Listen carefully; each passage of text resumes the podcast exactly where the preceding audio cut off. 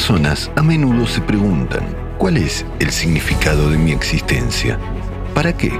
Si yo nací, si estoy aquí, entonces, ¿por alguna razón me necesitan? ¿Cuál es mi misión? Y tu misión, amigo mío, es volver al hogar. Y el hogar es uno para todos. ¿Qué significa el loto del límite más lejano? En esto consiste todo el fenómeno. Si una persona es libre espiritualmente, ella entiende la esencia humana. Y lo más interesante es que, como ya he dicho, este fenómeno no existió hace poco tiempo y muchos lo sienten y piensan, ¿por qué? ¿Qué está pasando con ellos? Se habla claramente de esto y cuando uno lo conoce y ya tiene las llaves, entonces abrirá cualquier puerta. Y más aún, tal puerta prácticamente abierta como el Corán, allí se habla mucho sobre eso. Esto no es en absoluto una fantasía, es una realidad que, en principio, es accesible para cualquier persona que pueda al menos un poco calmar a sus shaitans en su cabeza y pueda dirigir su mirada hacia adentro. Sea lo que sea que la gente describa, solo describe lo terrenal, pero aquellos que siguen el camino espiritual empiezan a sentir y entender lo bendito que es esto, y lo que es la felicidad, y lo que es el amor de Dios. No se puede comparar con nada de lo que hay aquí.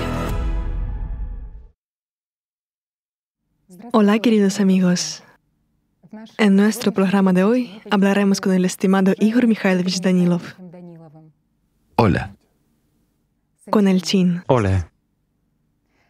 Igor Mikhailovich, el último programa, El Servicio, causó la mayor resonancia entre las personas y lo más valioso e importante es la respuesta viva de las personas. Y la gente envió muchas cartas, envió muchas sus respuestas y comentarios vivos, preguntas, muchas de las cuales trataron los temas del Islam. La gente expresa la esperanza de que se amplíe sobre estos temas para que puedan entender aún más claramente lo que es realmente el Islam en su pureza y su belleza. Así que, con su permiso, empezaré con la primera pregunta de las personas que profesan no solo el Islam, sino también otras religiones. ¿Qué es el paraíso? Y no hay comprensión de esta pregunta. Hay disputas e incluso los teólogos tienen desacuerdos, por no mencionar a los creyentes mismos. Estas son las preguntas que se centran en el tema del paraíso. ¿Qué es el paraíso? La gente no entiende lo que es el paraíso, qué le espera ahí, pero este es el propósito de la vida de una persona, es el significado de su vida, este es el punto final de su destino, es el camino al hogar. Y es interesante que la descripción coránica del paraíso, incluso para los teólogos, creó uno de los problemas insolubles, porque por un lado se menciona que Adán y su esposa vivían en el paraíso, y por otro lado se dice que el paraíso, esto es lo que el hombre obtendrá después del día del juicio. ¿Cómo entender esto? ¿Cómo explicar esta contradicción a primera vista? No hay absolutamente ninguna contradicción aquí. Otra cosa es que el clero todavía no puede ponerse de acuerdo sobre si existe el paraíso o se creará más tarde, después del día del juicio. Esto es precisamente el contexto de la pregunta. Sí. Pero en realidad no hay contradicción aquí. Cuando el cuerpo físico del ser humano muere, él se va al infierno como una subpersonalidad o bien al cielo como un ángel. Pero el caso es que, hasta el día de hoy, los teólogos no pueden ponerse de acuerdo. Como has dicho, Adán estuvo en el paraíso, significa que el paraíso existe, pero, según otras fuentes de su información, los que se utilizan, se dice que los musulmanes irán al paraíso después del día del juicio final. Sí. Entonces resulta que el paraíso se formará después del día del juicio final. Bueno, aquí hay pequeños conceptos erróneos. Sí. Mientras que, de hecho, todo es simple. Una falta común de comprensión y falta de conocimiento. Un poco. Digamos, simplemente la gente ha olvidado un poco la verdad. Mucho viene de la mente. Bueno, si leemos lo que el clero de muchas confesiones dice y lo que está escrito, ¿por qué he enfatizado lo que el clero dice y lo que está escrito en sus escrituras?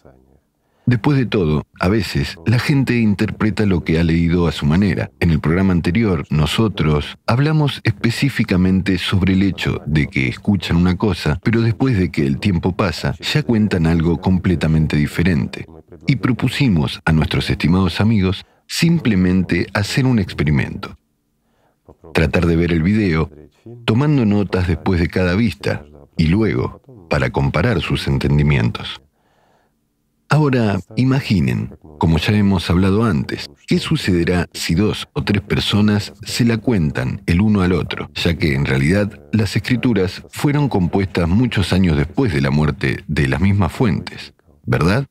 Es como el juego del teléfono roto. Por supuesto, de ahí vino la confusión. En realidad todo es muy simple. Y la cuestión del mismo día del juicio final, bueno, me parece que es bastante aguda y hay una falta de comprensión entre la gente. Por ejemplo, en el mismo Islam hay continuas disputas sobre que nacimos dos veces y moriremos dos veces. ¿Por qué sucedió esto? Es que cuando se les contaba acerca de la subpersonalidad, se hablaba de que como en el cristianismo, pasarán al purgatorio y etc. Asimismo, al comienzo de la formación del Islam, cuando el profeta, la paz sea con él, hablaba de esto, contaba exactamente sobre varias etapas y contaba que una persona estará en cierto estado como en el infierno, pero después del juicio el pecador morirá. Es decir, el juicio significa el final.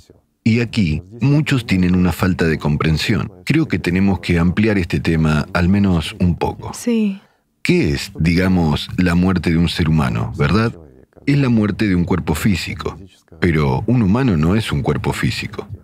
Y de nuevo, la conciencia humana es una parte del propio sistema, o la parte demoníaca, o una parte animal, como se dice. Pero un humano es una personalidad, es esa parte divina en el que se formó gracias al hecho de que tiene un alma. Es decir, el alma viene después del nacimiento de un cuerpo. Después de todo, cuando nace un bebé, un alma se asienta en el octavo día, y se dice mucho sobre esto en las antiguas religiones. Básicamente, hemos hablado mucho sobre esto. Hay observaciones cuando se producen cambios y a nivel de diferentes ritmos del cerebro, pero no es el tema de la transmisión de hoy. Esto sucede exactamente en el octavo día.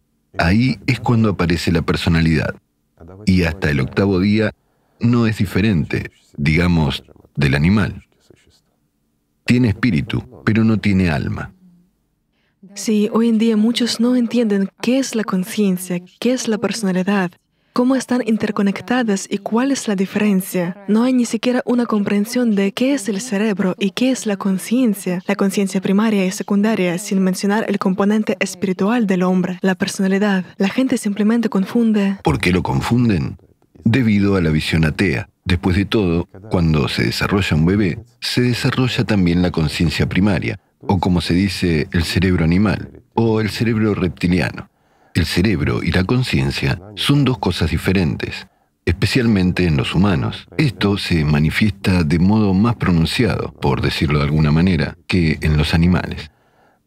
La conciencia primaria se refiere a la parte que directamente, a través del grupo neuronal, está contactando con la personalidad. De nuevo, enfatizo, a través del grupo neuronal, de todos modos, hay un cierto espacio entre la conciencia y la personalidad, y la conciencia secundaria. Ya hemos hablado mucho de esto, no nos repetiremos mucho. La conciencia secundaria es precisamente esos shaitán que susurran, los demonios que cuentan historias. Pero ¿a quién le cuentan? La información la recibe la conciencia primaria y luego la transmite a la personalidad. Y la personalidad ya la financia con su atención. En otras palabras, al poner nuestra atención en una u otra clase de información, la hacemos realidad. Entonces, después de la muerte del cuerpo físico, si una persona alcanza esta liberación durante su vida, digamos más fácil, llega a ser libre ¿Libre de qué? Libre de la muerte, en primer lugar. Es decir, se convierte en aquel a quien antes llamaban un ángel. Naturalmente, se va al cielo, se convierte en parte del mundo espiritual, parte de Dios. Y aquí de nuevo, aparecen las preguntas, ¿verdad? ¿Qué significa parte de Dios? Parte del mundo espiritual como parte integral de Él. Y si una persona digamos, pecó y fue un títere de Satanás en esta vida, Todas sus acciones fueron dirigidas para complacer el egoísmo que, una vez más, está inculcado en él por la conciencia. Y mucha gente, viviendo su vida, ni siquiera se entera que tiene también una parte divina por dentro. Entonces, esas personas se convierten en las subpersonalidades. Y la subpersonalidad está bien descrita en el mismo Corán y también en otras religiones. En el mismo cristianismo hay menciones al respecto. Entiendo que, claro, Todas estas historias, a través de diferentes interpretaciones, han tomado una forma que no es del todo reconocible. Sí. No hay una descripción directa, aunque por otro lado se habla claramente de esto, y cuando uno lo sabe, ya tiene las llaves. Entonces podrá abrir cualquier puerta, y especialmente una puerta casi abierta como el Corán, ya que mucho se dice al respecto allí.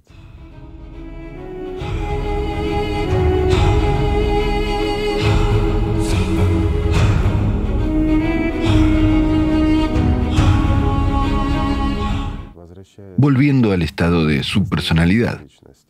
La personalidad, junto con la conciencia, entra en un estado, como se describe, la nada. Es decir, ni en el paraíso ni en el infierno, en ninguna parte al principio. Pero este primer periodo de tiempo es muy corto y algunas personas, después de una reanimación exitosa, al regresar al cuerpo físico, hablan de estos estados extraños donde han estado, mientras que algunos no lo notan en absoluto. Aquí todo depende una vez más de cuán esté desarrollada la personalidad y cuán activa sea su conciencia primaria. ¿Por qué? Porque en el momento de esta transición, si una persona no es completamente libre, vivió mayormente bajo el dictado de Satanás, entonces, naturalmente, prácticamente no nota nada. Para ella es como si se hubiera apagado y encendido la luz. Pero si una persona es más libre espiritualmente, entonces, en la primera etapa, la personalidad todavía tiene una cierta conexión con la conciencia primaria. Así, resulta que, intencionalmente o no, recuerda los primeros pasos antes de que ocurra la desconexión completa. Bueno, así es como esto funciona, digamos. Entonces, si un hombre no mereció un estado del paraíso, entonces se produce una fusión, o digamos, se forma una subpersonalidad. La subpersonalidad es la misma personalidad que no cumplió su misión para la que está aquí. Y, naturalmente, su conciencia se preserva. Es así como se describe el estado del infierno, o permanecer en el infierno. Por supuesto, esta no es una condición muy envidiable para la subpersonalidad. Sí, en el Corán se dice sobre los estados de los pecadores, es decir, sobre las subpersonalidades en el mundo invisible y las condiciones en que se sentirán estando al lado del alma. Y comparan el infierno, Yahanam, con fuego, con llama, con un abismo. Absolutamente cierto. Sí, y se cuenta como el tormento de su personalidad se intensifica cada vez con la reencarnación, es decir, cuando un cuerpo se cambia por otro. Por ejemplo, en el Corán, en Sura 4, ayat 56, se habla de los pecadores en el infierno. Bueno, no vamos a asustar a nadie, no lo contaremos. Se ha escrito mucho y se ha hablado mucho de esto, y hemos tenido programas en los que hemos discutido esto en detalle.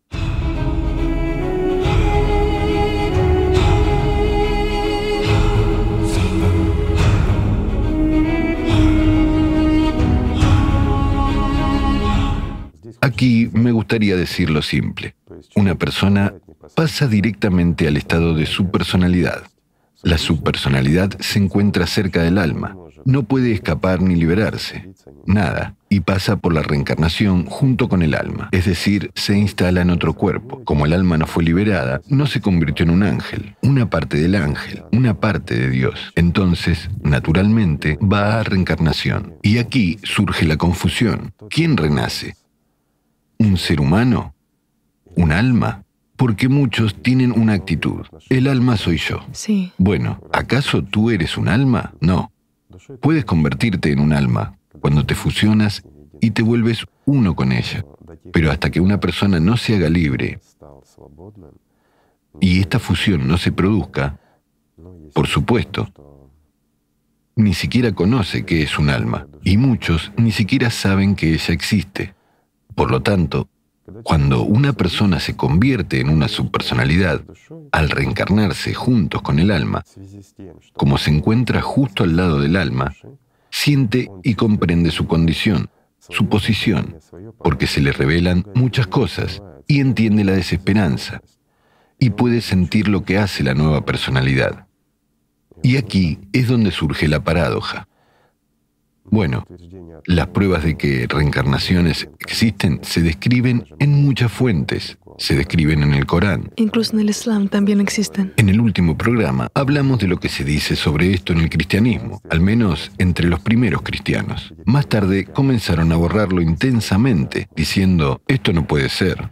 Bueno, en otras religiones también se menciona esto. Fueron realizadas muchas investigaciones, por mucha gente que estuvo interesada en este tema. Y fue demostrado que cuando los niños hablan de su vida pasada, y esto se compara con hechos sobre los cuales el niño no podría haberlo sabido, bueno, de esta manera se afirma que existe la reencarnación. Pero ¿la reencarnación de quién?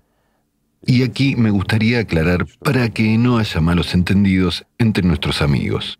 Porque las personas recuerdan a veces, especialmente los niños, o con el uso correcto de ciertas técnicas se puede realmente despertar, digamos, una subpersonalidad que duerme en una persona, y ésta puede contar mucho sobre sí misma. Existen tales prácticas.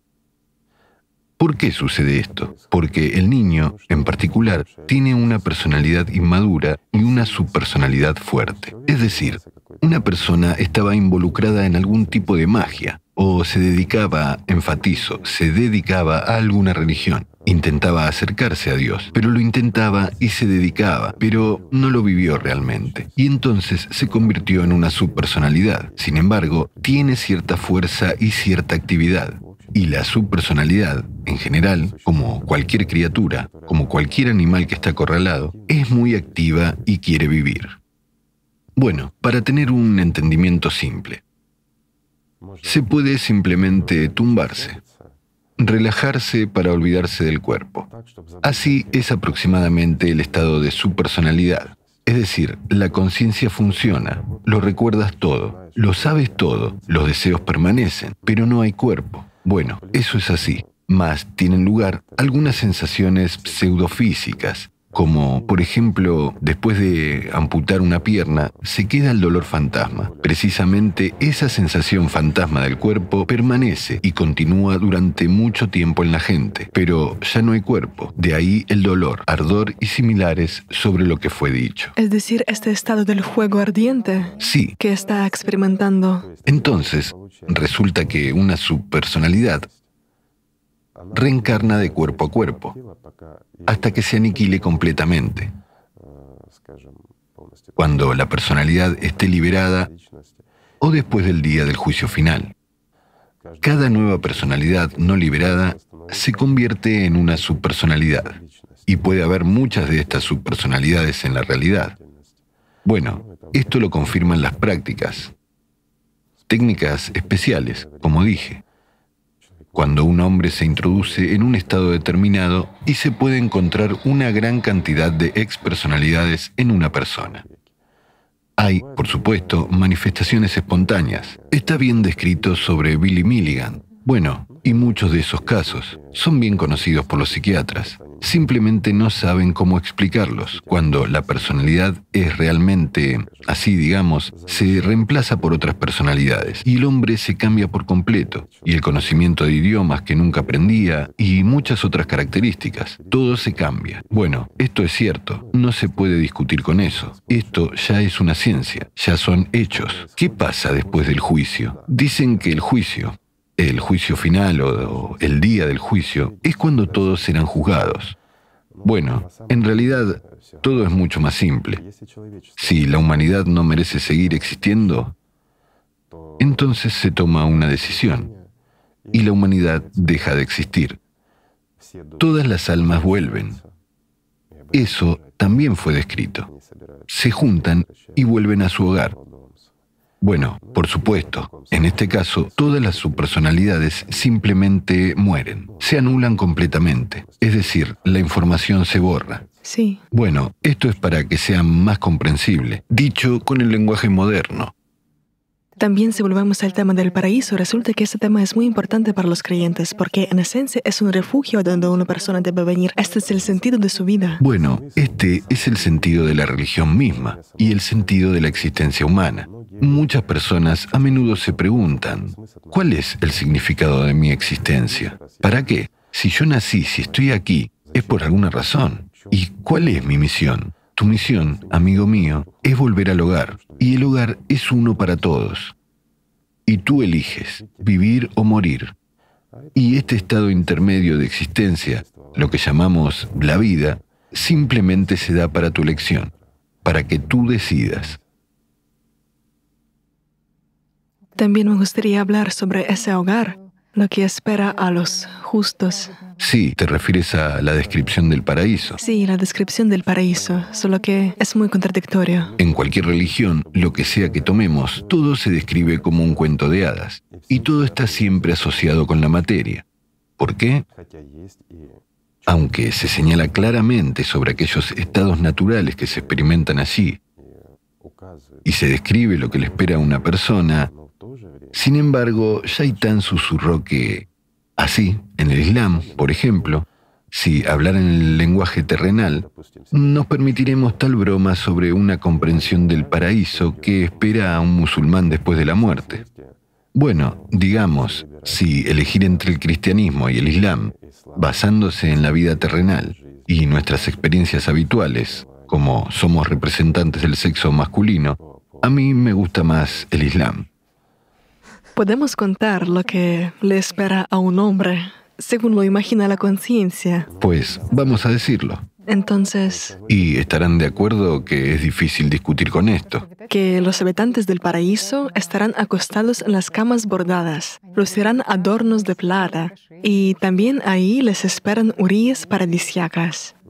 ¿Y luego qué? Que a los hombres justos se les consideran las esposas o esposos eternamente jóvenes o doncellas paradisiagas que son las uríes, aproximadamente 72. Entonces, o una cosa o la otra. Y una y otra. Ah, sí, y una cosa y otra habrá. Sí, sí. ¿Las 72? No se olvidaron de las esposas. Y la edad de los habitantes del paraíso será... Digo yo que habrá que pensarlo sobre unos 33 años, bastante jóvenes, llenos de energía y... Bueno, se describe la vida ociosa. Recuerda mucho la película que se ha estrenado recientemente. Con los sueños de una persona común, ordinaria, incluso diría de un hombre de edad avanzada, no joven. Hay un hadith gracioso sobre este tema, donde se dice que el profeta supuestamente le dijo a sus seguidores que allí un hombre podría estar con una mujer un cierto número de veces. Y cuando los discípulos le preguntaron, oh mensajero de Allah, ¿acaso tantas veces? Él dice, sí, allí se le da la fuerza de cien hombres. Y hay entendimiento. Es decir, los sueños del sistema. Sí, que algunas personas simplemente expresan sus sueños, sus deseos. Por supuesto, aquí tienes toda la razón para decir más simple. Es comprensible, por un lado, que estos son sueños, son deseos. Este es un intento de seducir a una persona, de alguna manera atraerla con algo. Lo que no tienes aquí, allí lo tendrás. Pero, ¿qué hay de la afirmación y el entendimiento de que ha existido desde tiempos inmemoriales en todas las religiones de que un ángel es un ser asexual? Y ahora imagina, no tiene género, no tiene cuerpo, porque el cuerpo es una parte material, mientras que toda la materia pertenece a Satanás, toda ella. Solo el espíritu pertenece a Dios, porque el espíritu es Dios y todo lo que es divino es el espíritu, sin género, sin cuerpo. Y aquí hay una pequeña pregunta. ¿Con qué te acostarás sobre la almohada y por qué necesitas estas hermosas 72 doncellas? Si eres un espíritu. Si eres un espíritu. Y sí, aquí estamos hablando de un hombre musulmán. Y una mujer musulmana también tendrá 72 doncellas. Cónyuges. Entonces surgen preguntas, ¿será el último? Solo tendrán cónyuges. O si hubiera varios cónyuges, entonces. Es mejor para los hombres en el Islam. Después de todo... Desgraciadamente las mujeres han sido un poco privadas, incluso en este aspecto en lo que... Quieres decir en promesas, ¿no? Sí. Bueno, en realidad Dios es misericordioso. No priva a nadie. Somos nosotros, la gente. Los dividimos en mujeres y los hombres. Nos dividimos en el Islam, el cristianismo, el budismo o algo más. Dios no tiene divisiones. Y aquí nos dividimos no solo en el Islam o el cristianismo, también dividimos el Islam y el cristianismo. Y en el mismo cristianismo decimos, no vayas a esa iglesia, es malo allí. Y en el mismo Islam decimos lo mismo. Resulta que todos los hombres son una creación única de Dios. Todos oramos a un solo Dios, pero nos dividimos. Ese es el problema. Es interesante que en los hadices el profeta dijo que lo que los justos recibirán es imposible de describir y es imposible de entender con el aparato conceptual habitual humano. Es imposible. Sí, que... Esto es realmente cierto, porque no hay nada con qué comparar. Todo lo que tenemos aquí lo tenemos temporalmente, y todo pertenece, lo digo una vez más, a Satanás. Lo único que pertenece al mundo espiritual es nuestra alma, no nosotros. Para que nosotros también seamos parte del mundo espiritual, necesitamos usar esta vida de manera correcta y justa. Y luego tendremos la oportunidad de pertenecer al mundo espiritual, hacernos su parte integral. Pero para esto es necesario trabajar en sí mismo. Nada es gratis. Igor Mikhailovich, también se dice mucho sobre el camino al paraíso. Y en diferentes religiones se describe incluso que habrá algún tipo de pirámide multigradual. En el Islam, el Corán se refiere a una cima coronada con el loto del límite lejano. ¿Podría usted ampliar esto un poco? En realidad, esto proviene de los antiguos conceptos de qué es el ser humano, que se basaban en ideas y conocimientos excepcionales. Lamentablemente, al día de hoy, no contamos con tal técnica, simplemente no existe en la naturaleza. Para capturar, bueno, como se dice, la estructura del ser humano, su estructura energética, en realidad, el ser humano, por su estructura energética, tiene forma piramidal. Pero cuando alcanza el loto del límite más lejano, su estructura cambia. Bueno, hemos hablado de ello. Está bien descrito en Alatra. Este es un hecho que no se puede discutir, porque también se refleja en las religiones más antiguas. Y de nuevo, la pirámide en este caso puede considerarse como etapas del avance del humano, o como la escalera de Jacob, que conduce al cielo, que consiste en escalones. También puede considerarse la personalidad que asciende por las dimensiones, que se desarrolla y se dirige hacia Dios. Y cuando llega a la séptima dimensión, alcanza el loto del límite más lejano. ¿Qué significa el loto del límite más lejano? Esta es la técnica de meditación más antigua que llaman de diferentes maneras. Alguien llama meditación, pero en realidad es una práctica espiritual. Y no tiene nada que ver con ninguna religión del mundo. Pero todos los santos la conciben de diferentes maneras, con estados de oración, meditaciones. Esta es la única manera, digamos, de comunicarse con Dios, es decir, a través del estado interno es un contacto a través de los sentimientos. De este modo, cuando una persona se desarrolla en las prácticas o en las oraciones, la oración de Jesús o en otras, a través del mismo namás, el salá, a través de la obediencia, pensando siempre en Alá, genera su amor por Él, porque en el Islam se habla mucho sobre el amor, y de esta manera el hombre crea en sí mismo la percepción a través de los sentimientos, dirigida no a lo externo, sino al estado interno, y se acerca como la personalidad hacia el alma. Y este es el camino más cercano a Dios, porque el alma es la puerta al paraíso, como dicen, ¿sí? Y habiendo alcanzado la séptima dimensión, este es el loto del límite más lejano. ¿Por qué? Porque es la cúspide de la práctica meditativa. El loto, es decir, el loto del límite más lejano, es una transición al estado divino, la transición al mundo espiritual. Todo es muy simple. Entonces, todo empieza a revelarse, pero se revela desde el estado de la séptima dimensión, o, digamos, la salida al mundo espiritual.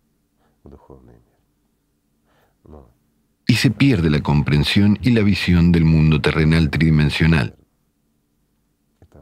En la transmisión anterior hemos mencionado el ejemplo sobre el loto, que brota desde un pantano. Sí. Sí, de estas aguas fangosas. Esto es similar. escapó del pantano de lo terrenal, lo mundano y lo muerto, a lo vivo e infinito. Igor Mikhailovich, usted dijo que una persona puede alcanzar este estado tanto a través del namaz como a través de las prácticas espirituales. A través de la oración, la gente también alcanza. Y es interesante que cuando se dice que Allah mira al estado del corazón del hombre, que Allah no va a mirar los rostros de los hombres. Y en realidad es así. Lo imponen los sacerdotes. Es lo que les conviene. Discúlpenme, no tengo nada en contra, honestamente, pero esta manipulación realmente viene de la antigüedad.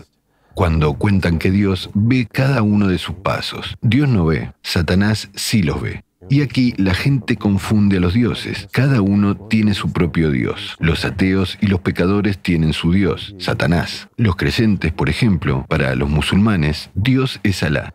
Y cada uno sigue su propio camino, cada uno elige el camino que quiere vivir. Sin embargo, enfatizo, Dios no puede verlo muerto, porque no existe. A nosotros solo nos parece que existimos. Aquí podemos herirnos uno al otro, podemos causar dolor y sufrimiento uno al otro. Pero esto permanece aquí, está más allá de lo vivo. No es interesante para nadie, excepto para Satanás. Así nos mantiene aquí y multiplica este mal. Pero, de nuevo, ¿cómo hace Él a través de nosotros, con nuestra lengua y nuestras manos?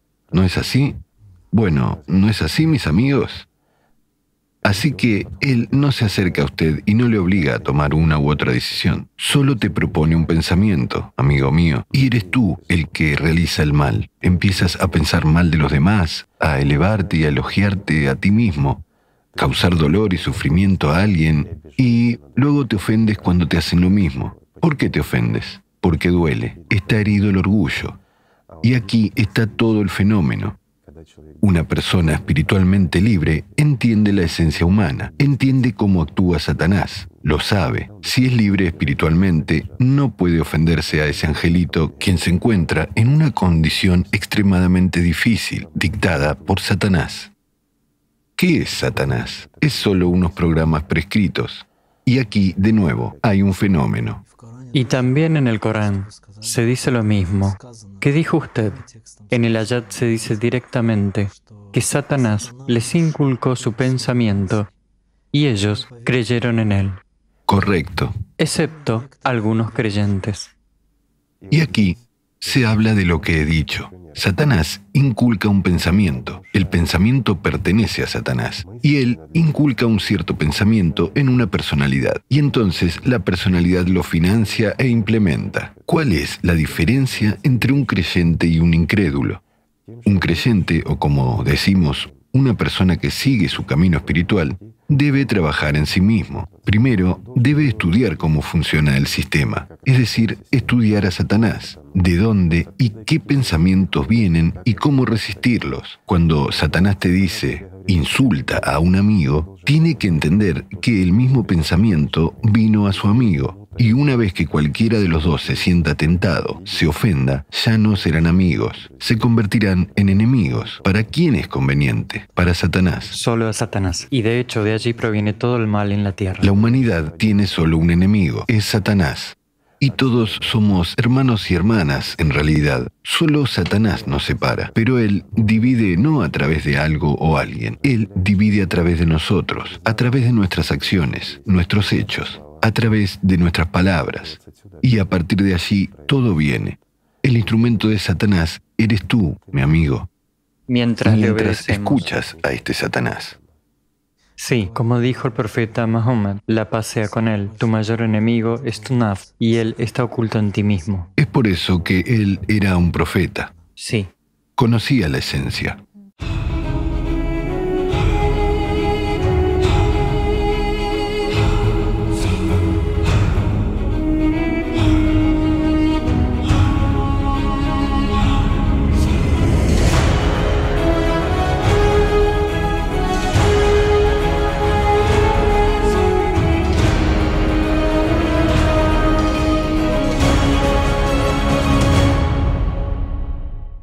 También es interesante que en el Islam hay un concepto como ihsan, ¿verdad? este estado puro de expresión de amor sincero hacia Allah, cuando uno expresa invisiblemente los sentimientos más sinceros hacia Allah, cuando está envuelto en sentimientos de amor infinito hacia Él, cómo entender este estado interno espiritual y cómo lograr esta pureza espiritual para un ser humano. Y Correcto. cómo entender esta visión. Esa es precisamente alatra interna. Sin embargo, ¿qué es alatra? Como hemos mencionado más de una vez, es la fuerza de Dios que una persona siente, que se genera en ella y que aumenta. Pero, de nuevo, esto solo ocurre cuando una persona está trabajando en sí misma. No espera a que le llegue de alguna parte. No llegará. Para percibir esto, uno necesita trabajar, realmente trabajar rechazar los malos pensamientos, ni siquiera dejarlos entrar en la cabeza, dejar entrar solo los pensamientos creativos. Este es el primer paso. Y luego hay más. Luego está la percepción a través de los sentimientos. Luego está la comprensión de lo que es el amor y el desarrollo de esta comprensión. Y también hemos hablado mucho de esto, que la gente no sabe lo que es el amor. Saben lo que es la lujuria en el mundo humano, sabe lo que son los deseos o algo más, pero lo que es el amor, pocas personas lo saben.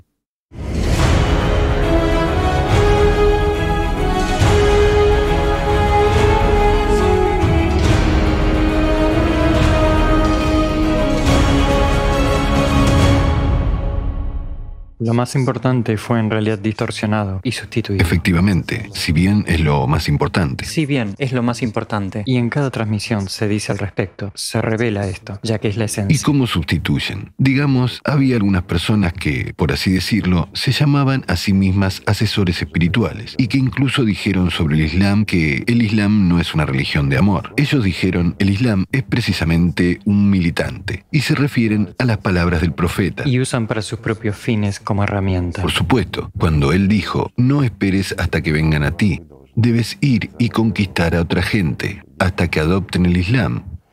Pero, de nuevo, esta es una comprensión pervertida de la esencia misma. Entonces, ¿qué dijo el profeta? La paz sea con él. ¿Y qué quiso decir? Pero aquí, nuevamente, nos acercamos al concepto del servicio. Después de todo, el musulmán debe entender que no tiene sentido luchar contra un ser humano. Un ser humano es una herramienta en las manos del diablo, al igual que usted y todos los demás. Solo hay uno con quien hay que luchar, y este es mi deber, el de él y el de todos.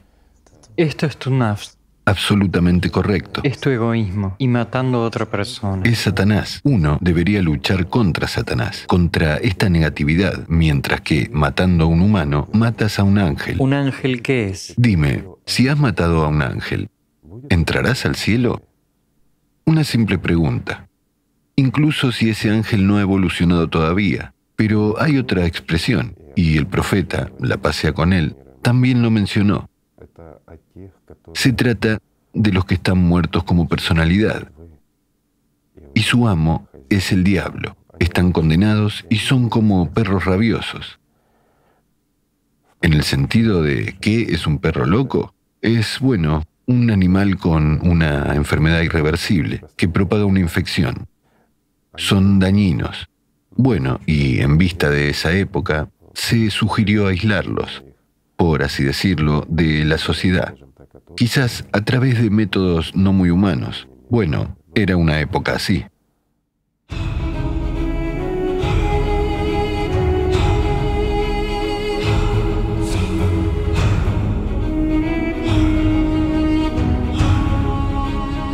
Igor Mikhailovich, ahora hemos abordado el tema sobre el que también se está especulando seriamente en los medios de comunicación. Es el tema de la yihad, la guerra santa. Sin embargo, ¿qué es la verdadera yihad?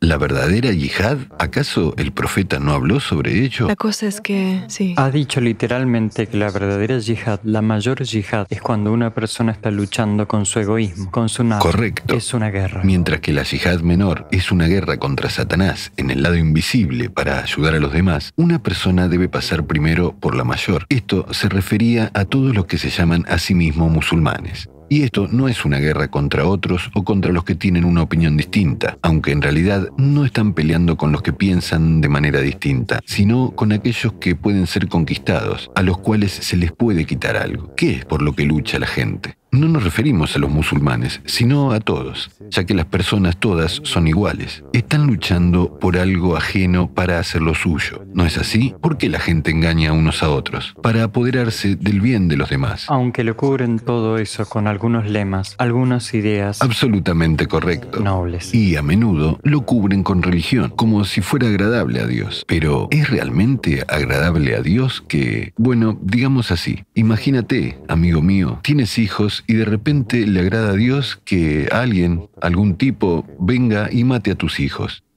¿Te lo puedes imaginar? ¿Te va a gustar esto? Si no te gusta, ¿por qué debería gustarle a Dios?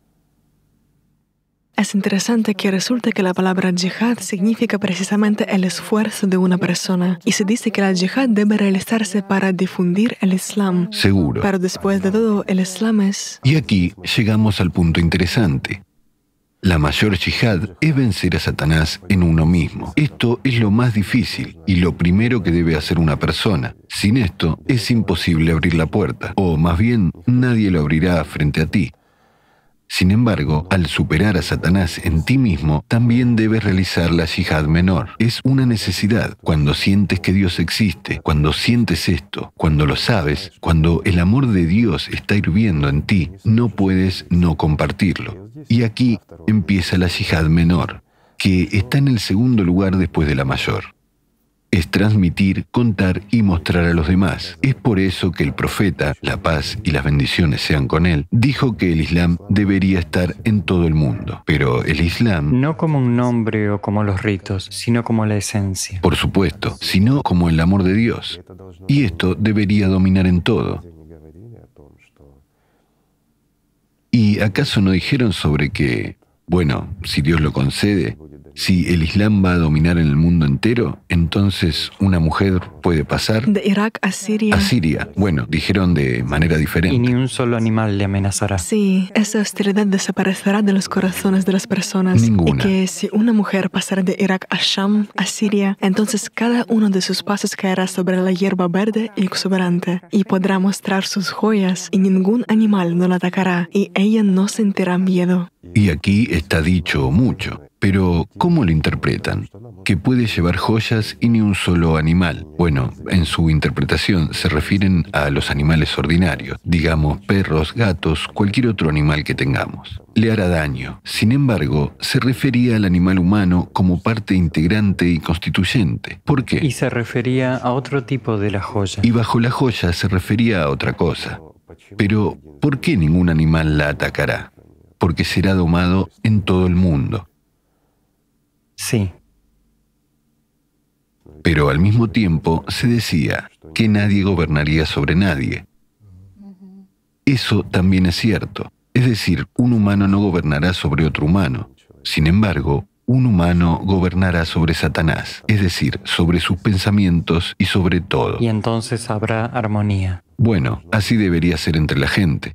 También hemos mencionado que para difundir el amor por todo el mundo, el Islam por todo el mundo, es necesaria esta jihad, el esfuerzo. Pero para esto uno también debe entender el enemigo interno que está dentro de un humano y así. Y para ello, una persona debe estudiar y trabajar en sí misma con diligencia, no solo realizar nada más con el fin de realizar un número determinado de ellos, y supuestamente se tendrá en cuenta. No, no lo será. Y al mismo tiempo pensar en otra cosa, en algo mundano. Absolutamente correcto. Este tiempo se asigna. Una persona lo asigna, para recordarse a sí misma lo que es más importante. Y para dedicarse completamente. Y no debería perder este estado. Nada más es algo que, una vez iniciado, debes continuar hasta que una persona abra la puerta. Es constante. Sí, hasta que la puerta del paraíso se abra ante la persona. Es un estado continuo, mientras que el namás se realiza con más diligencia para intensificar todo eso. Y en la vida diaria, durante el namás, Satanás no debe interferir en su oración en absoluto, ¿verdad? Ciertamente. Y entre los namás, una persona debe estudiar cómo Satanás le influye. ¿Cómo ocurre esto? ¿Y por qué una persona, aunque parezca conocer todos estos trucos, todavía cae bajo su poder. ¿Por qué está siendo manipulado y controlado hasta que se libera? Porque sin librarse de los grilletes de Satanás, una persona no será libre. ¿Y puede el esclavo de Satanás realmente cruzar la puerta del paraíso? Una simple pregunta. Ciertamente no. Por lo tanto, hay una razón, hay algo por lo que trabajar y hay un fin. Sin embargo, la recompensa no importa lo que la gente describa, solo describe lo terrenal. Pero aquellos que siguen el camino espiritual empiezan a sentir y a entender cuán dichoso es esto realmente, y qué es la felicidad y qué es el amor de Dios. No se puede comparar con nada de lo que haya aquí. Sin embargo, esto es conocido por aquellos que realmente aspiran a ello y no por aquellos que, no haciendo nada y llevando una vida terrenal ordinaria, solo complacen su orgullo y sueñan con algo más grande. Estos últimos solo saben una cosa, que ellos ni siquiera saben ni siquiera saben que se están enterrando. Sí. Desafortunadamente, Satanás les oculta incluso esto. Igor Mikhailovich, usted acaba de decir que namaz es un estado continuo. Por supuesto. En el que una persona debe permanecer. Y sabe, ahora entiendo por qué los creyentes carecen de esto. Bueno, tienen la aspiración de realizar namaz, pero cuando no sienten aquello interno que se está revelando. En ese caso, es solo una tradición banal y para muchos se convierte en una carga. ¿Por qué muchas personas que se llaman a sí mismas, por desgracia, musulmanas, no lo hacen? Porque no le ven sentido. Para ellos es una carga. Bueno, para ellos la vida es maravillosa en un aspecto diferente. Es interesante, Igor Mikhailovich, que una vez usted que ha dicho que si una persona tratará de centrar su atención en un determinado pensamiento, aunque fuera por un tiempo, entendería que no controla los pensamientos. Y de hecho hay muchas preguntas y cartas sobre namaz, sobre la práctica del zikr, sobre el hecho de que una persona no puede centrar su atención en la práctica durante más de 15 segundos. Y bueno, es natural. Esto preocupa a la gente y no hay explicación o comprensión de la incapacidad de controlar realmente los pensamientos. El caso es que cuando una persona intenta controlar la conciencia por medio de la conciencia, simplemente no funciona. Una vez más, será engañado por esos mismos demonios. Le dibujarán y le dirán todo lo que quiera, en el mejor de los casos, pero no obtendrá la verdad. Después de todo, la primera cosa que una persona experimenta en el camino al mundo espiritual es la resistencia que Satanás opone a sus acciones, acciones espirituales. ¿Por qué de repente empiezan a surgir pensamientos, problemas y distracciones? Bueno, y la trillada falta de voluntad de su propia conciencia, e incluso el rechazo interno de ese mismo namás o la oración, o la propia práctica, o los asuntos más importantes que aparecen de inmediato. ¿Más importantes que qué? ¿Más importantes que la vida? ¿Qué tipo de asuntos? ¿Asuntos terrenales? ¿Temporales? ¿Acaso no es así? ¿Qué puede ser más importante que la comunicación aquí y ahora con el mundo espiritual? ¿Y por qué es así? Porque la gente no siente, y lo hacen con su mente. Sin embargo, los primeros pasos tienen que hacerse con la mente. ¿Cómo puede ser de otra manera? Aunque el punto entero no es solo inclinarse o golpear la cabeza contra el suelo e imitar la santidad. Como el entrenamiento físico, ¿cierto? Sino que el punto es vencer a Satanás, hasta el punto de arrojar a todos los demonios de la cabeza e incluso el propio cuerpo terrenal a los pies de Alá. Ese es el punto. Significa obligar al demonio a adorar. Inclinarse. Sí. Inclinarse ante uno mismo, ante la personalidad, e inclinarse ante Alá. Este es un musulmán. Obligar a otra persona más débil se puede pero obliga al demonio. Sí, no es fuerte el que vence a otros, sino el que se vence a sí mismo. En este caso, no se trata de uno mismo, sino de Satanás en uno mismo. En uno mismo, correcto. Y aquí, mira, el que es fuerte es el que se vence a sí mismo. Una persona se asocia involuntariamente con la conciencia y no puede vencerse a sí misma. Y tal confusión surge de nuevo. Por supuesto, y después de todo, todo se basa en contradicciones, en la confusión, y se crean tales trampas en las que la personalidad no puede ganar la libertad, especialmente si a la gente se hace percibir las acciones espirituales a través de la conciencia. Pero ¿cómo puede una persona realizar una práctica espiritual por medio de la herramienta de Satanás? Es decir, por medio de esos mismos demonios. De ninguna manera. Será solo un juego. ¿Acaso los demonios oran a Dios? Ellos tienen su propio Dios, Satanás. Su Dios. Sí, Este es el momento, lo que dijo Tatiana. ¿Qué puede ser más importante que esta aspiración, esta apertura ante el mundo espiritual? Y resulta que la gente gastan años sirviendo a una religión, pero el resultado como tal no aparece, no hay este sentimiento. La conexión interna con el mundo espiritual no se siente, pero como miden y cómo les cuentan, si tienes algo, has ganado algo, es lo que Dios te ha dado y si perdiste algo, Dios te castigó. Aquí resulta que un hombre... Es decir, todo se mide por las leyes mundanas, ¿verdad? Por las satánicas, porque ¿quién tiene poder aquí? Satanás tiene el poder, pero no tú. Aunque sí, leer el Corán simplemente atentamente, en cuantos versículos dicen que la vida mundana es solo polvo. En pocas palabras, el problema es que el profeta, la pasea con él, trajo aquí un diamante de la más alta calidad y pureza, pero la gente lo ha tallado. Y así, bajo cada faceta, se interpreta a su manera, ¿entiende? Pero su esencia es el diamante y la pureza mientras que las facetas reflejan varias cosas. Empiezan a reflejar las opiniones de la gente, pero no su esencia interna. Y sobre estas opiniones reflejadas se construye la religión. Sin embargo, esto también engaña a otras personas, y en lugar de seguir el camino recto, después de todo, el Islam es el camino recto, la gente comienza a ir en la dirección equivocada. Sí,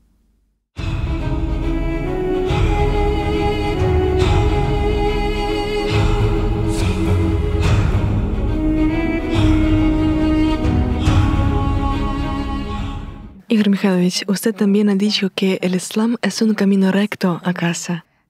Y aquí surge la pregunta, ¿quién impide a un ser humano lograr este camino? ¿Quién se interpone en el camino? Recuerdo líneas del Corán donde se dice... Iblis se interpone. Sí. Y sus esclavos que me sentaré en su camino recto y me acercaré a ellos por delante y por detrás, y por su derecha y por su izquierda, y no les encontrarás agradecidos. Si aclaramos esto de alguna manera, esto podría ayudar a la gente a entender sobre qué se dice. Bueno, esto se refiere de nuevo al conocimiento más antiguo, que existió hace mucho tiempo. Pero de nuevo, se habló de, ya hemos mencionado hoy, la estructura de un ser humano y, en términos de energías, la estructura humana es muy compleja. La ciencia llegará a eso algún día. Pero las personas que practican, que realizan ciertas prácticas, cuando empiezan a sentir, es imposible ver y simplemente sentir la estructura humana como, digamos, sentimos algo con nuestras manos. Pero cuando una persona se desarrolla espiritualmente, empieza a sentirla. No son alucinaciones ni fantasías de la persona, es una práctica y comienza a sentir los cuatro lados de, por así decirlo, su estructura, cada uno de los cuales es responsable de su área. Y estas estructuras son terrenales, de todos modos, pertenecen al mundo muerto. Estas son las llamadas entidades como fueron llamadas en ciertas religiones. Estas son las entidades que acompañan a una persona y siempre están al lado de la persona. Por ejemplo, esto está bien descrito en las religiones chinas y están, digamos, dotadas de ciertas características de qué es responsable cada una. También hay ciertas prácticas, a propósito, están bien descritas en el libro Alatra, sobre cómo desarrollar esto en uno mismo, es decir, dejando de lado la religiosidad y es simplemente como la meditación bueno, una práctica puramente funcional. ¿Para qué? Para que antes de llegar un pensamiento, una persona ya sienta que contra ella se va produciendo un ataque. Y entonces tiene lugar, bueno, yo lo compararía con... Imagine que usted toma un aparato eléctrico, donde se produce un cortocircuito. Podría recibir una descarga eléctrica. En los sistemas modernos hay protectores. Cuando ocurre un cortocircuito, al tocar el cable eléctrico desnudo o el dispositivo que puede causar una descarga eléctrica, automáticamente enseguida se corta la electricidad. Esto es la protección. Y así se puede, no solo se puede, sino que es necesario, alcanzar tal nivel en el desarrollo espiritual que, en cuanto un pensamiento proveniente de Shaitán comienza a acercarse, se activa la protección y uno se sumerge. se sumerge aún más profundamente en el mundo espiritual, digamos, en el amor de Dios. Bueno, esto es correcto. También es interesante. Esto ya es cuando funciona automáticamente, pero uno tiene que llegar a esto primero. Usted habló precisamente de pensamientos y de hecho hay los ayat en el Corán donde Allah dijo a Iblis con respecto a la gente, suscita a quien puedes entre ellos con tu voz, es decir, para que la gente misma elija exactamente a quién servir, Allah o Satanás. Es decir, suscitar es dar impulso, estímulo, incitación, instigación. Y aquí es interesante que en física la excitación es precisamente la creación de corrientes torbellino. Y en biología es una reacción a un estímulo, es decir, una transición de un estado de reposo a la acción. O sea, se entiende cómo exactamente actúa Iblis. Actúa incitando la atención de la personalidad a uno u otro programa de pensamiento sobre lo terrenal. Sin embargo, el caso es que un ser humano oye pensamientos. Él tiene, digamos que oímos con nuestros oídos terrenales, pero también oímos con el oído interno. Y estos pensamientos se nos imponen de alguna manera a través del oído interno. Simplemente formula cómo percibes un pensamiento. O usted, amigo mío, ¿cómo percibe un pensamiento? Por ejemplo, ha llegado un pensamiento. Después de todo, al principio, a veces viene como una imagen. Una imagen. Pero la mayoría de las veces lo detecta cuando ya lo escucha. Es decir, ¿quién expresa este pensamiento dentro de usted? Solo siéntese en silencio, relájese y simplemente observe sus pensamientos. Incluso mire cómo está observando. Simplemente, y comprenderá que un pensamiento no eres tú, no es tu pensamiento. Trate de enfocarlo en, bueno, por ejemplo, en algún clavo o algún clip. Póngalo delante de usted e intente mirarlo. Y la primera cosa que su propia conciencia le dirá es, bueno, ¿para qué tengo que mirarlo? ¿Qué es lo interesante aquí? Dirá, no, tengo que mirar, estoy haciendo un experimento. Y justo ahí, en el fondo, usted entenderá que sus pensamientos no son ni el primero ni el segundo. Resulta que lo que es suyo está allí, a distancia. Está observando a estos actores que están representando a usted en su cabeza. Estos son exactamente shaitans. Estos son los que están jugando con usted, amigo mío. Sí, la vida terrenal es diversión y juego. Y sabe usted, ahora hay un entendimiento de que este juego de seducción por Satanás comienza precisamente en los pensamientos. Y surge una pregunta, ¿cómo debemos entender la expresión de que Iblis se sentará en el camino recto de una persona hacia Alá? Después de todo, esto se refiere a los procesos en el mundo invisible, porque un humano no es un cuerpo, un humano no es una conciencia, ya que el cuerpo y la conciencia son exactamente lo terrenal, son perecederos y pertenecen a Iblis, mientras que un ser humano es la personalidad, es un espíritu que aspira a ahogar a Allah. Y aquí se está hablando precisamente de la personalidad, que, de nuevo, basándose en la estructura del ser humano, la personalidad no se encuentra en la cabeza. Pero nos parece que estamos ubicados en nuestra cabeza, porque vemos a través de nuestros ojos y oímos a través de nuestros oídos. Tenemos un centro que procesa la información y la personalidad está en contacto con nuestra conciencia primaria, y el punto de tal percepción está localizado en nuestra cabeza. O, simplemente hablando, es la glándula pineal. Hemos hablado mucho de ella en esa zona. Así que la personalidad se encuentra por encima de nuestra cabeza y el alma se encuentra aproximadamente en el centro de la estructura, es decir, en el área del plexo solar. Bueno, digámoslo así. Entre ellas se encuentra el llamado hilo de plata. Bueno, muchos han oído hablar de él. Se menciona en muchas religiones. Sin embargo, la conciencia se encuentra justo entre la personalidad y el alma. Esto es exactamente lo que se encuentra en medio. El hilo plateado es un vínculo debido al cual la personalidad está conectada con el alma. Pero, por favor, noten un punto más. Cuando una persona se ofende o algo más, una persona practica o incluso reza, está en un estado de oración, siente la gracia en su interior, siente este calor interior, este amor de Dios, y está bien. Pero entonces, bueno, Shaitán tampoco es débil, le ha susurrado y se siente resentida, siente alguna opresión en su interior. No es su corazón, sino por dentro algo se oprime y ya no siente nada bueno internamente. Y arriba se giran los pensamientos, se acumulan la ofensa y la ira, se pone nervioso, surge la agresión. ¿No es así? Es precisamente sobre ello que se dice que en este momento Shaitán está apretando el hilo de plata, lo está sujetando con fuerza, pero solo puede sujetarlo cuando éste cabe en su mano. Sin embargo, cuando una persona presta la mayor parte de su atención al mundo espiritual, envía su amor no a algún lugar de los cielos, sino a Dios que está dentro. Este es el camino cercano. y está constantemente en contacto con Dios, en contacto espiritual, y desarrolla este contacto con Él. Entonces, como dicen, la personalidad comienza a acercarse gradualmente y el hilo plateado se vuelve más grueso, hasta tal punto que Shaitán es incapaz de agarrarlo. Bueno, eso es tan... Pero hay algo en esto. Sí, Shaitán no tiene el poder sobre un corazón que conoce a Allah. Por supuesto.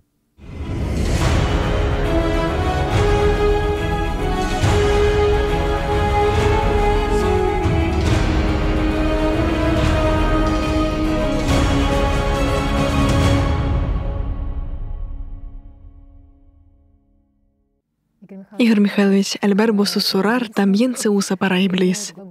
Y en el Corán se dice que fue el diablo quien le susurró a Adán el deseo de alcanzar un poder imperecedero.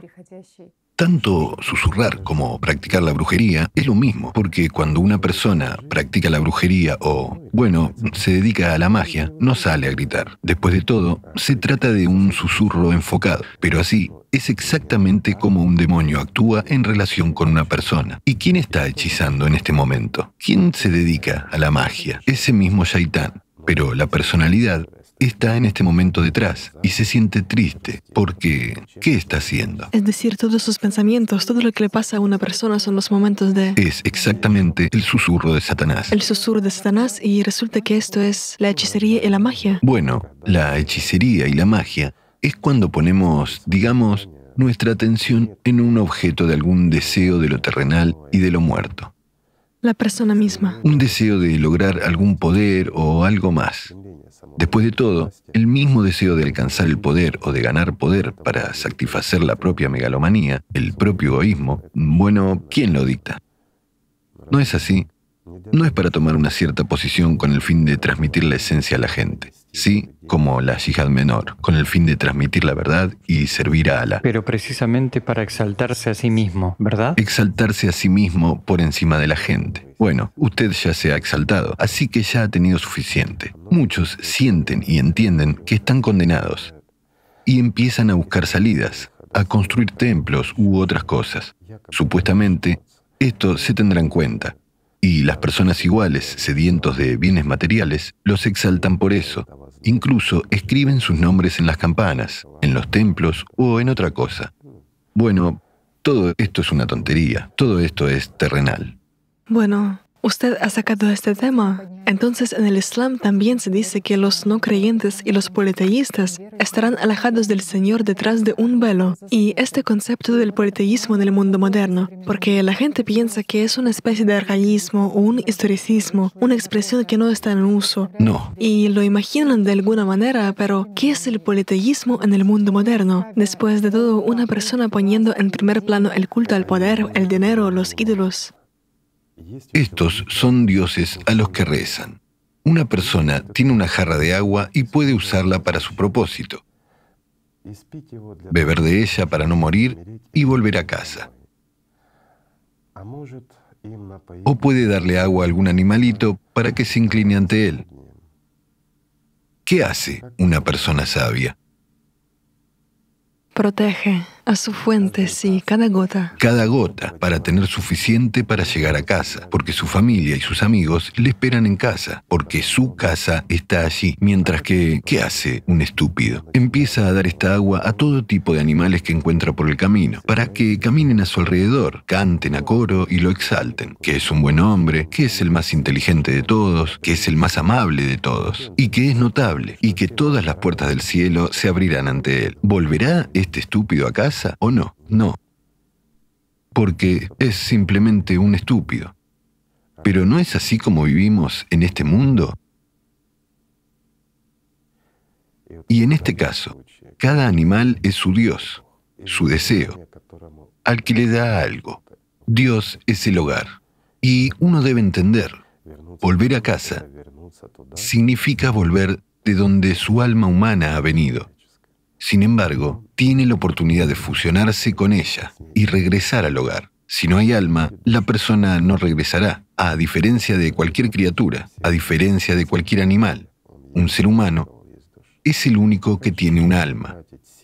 Así que, ¿cómo puede gastar energía en una criatura sin alma para llegar a ser como ella o para escuchar sus halagos.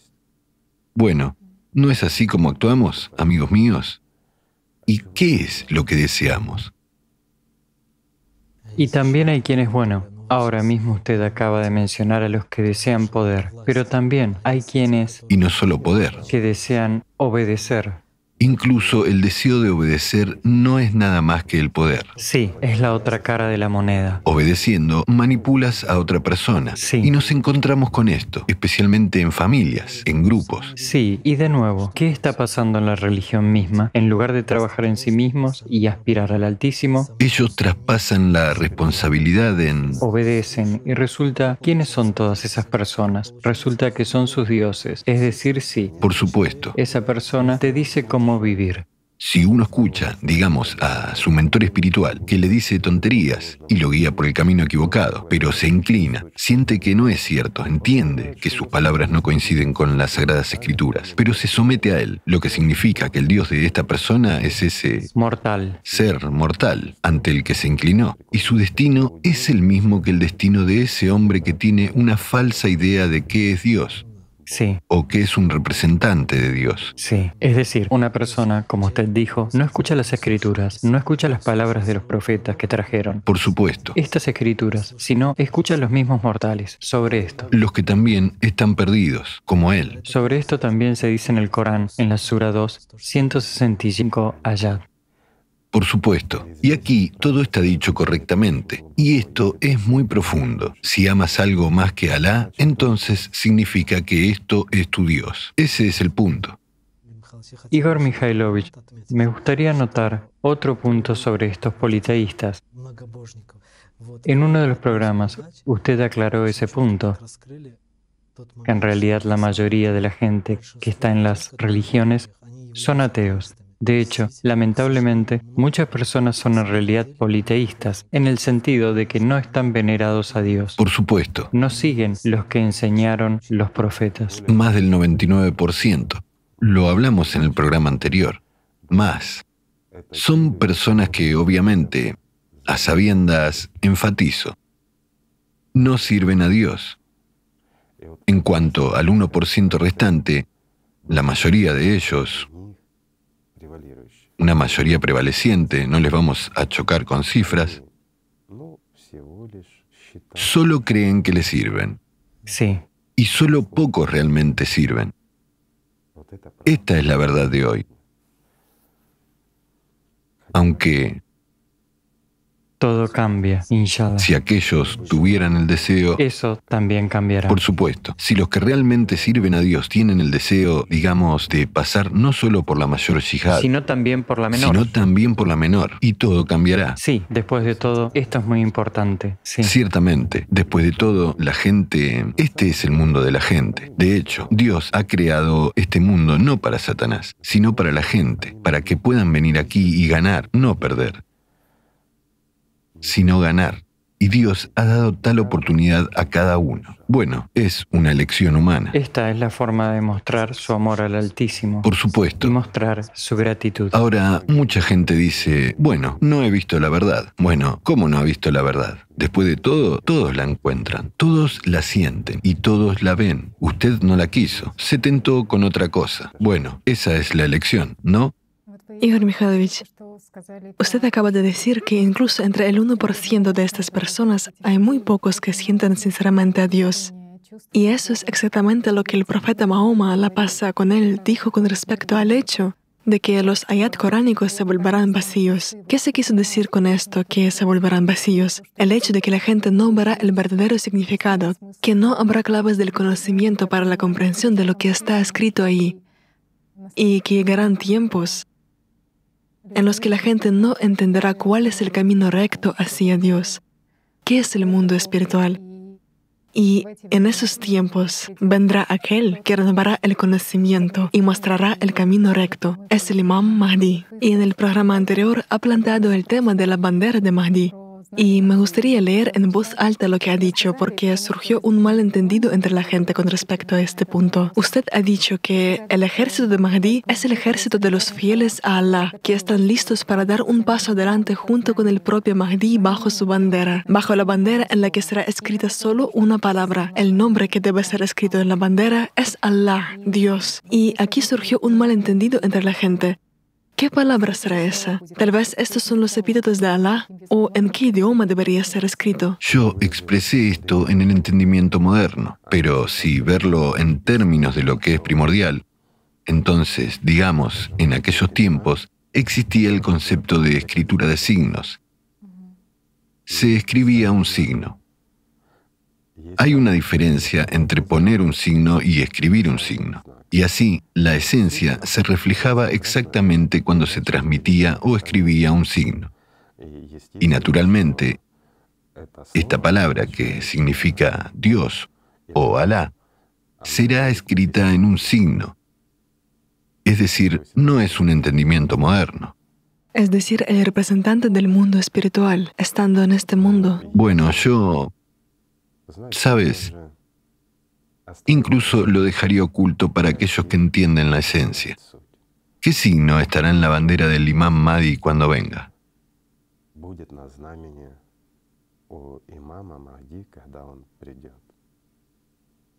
¿Para qué deberíamos revelar esto, verdad?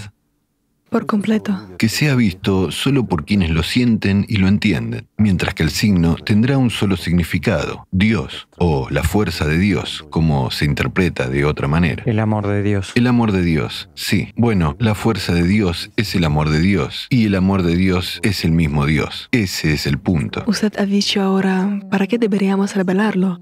Y hay un entendimiento y comprensión y sentimiento de que este signo en sí mismo revela dentro de una persona lo más valioso, lo mejor que tiene, que es el amor por el mundo espiritual. Este es el punto. Igor Mikhailovich, así nos hemos acercado al tema que ciertamente ha despertado el corazón de mucha gente, especialmente en el programa anterior.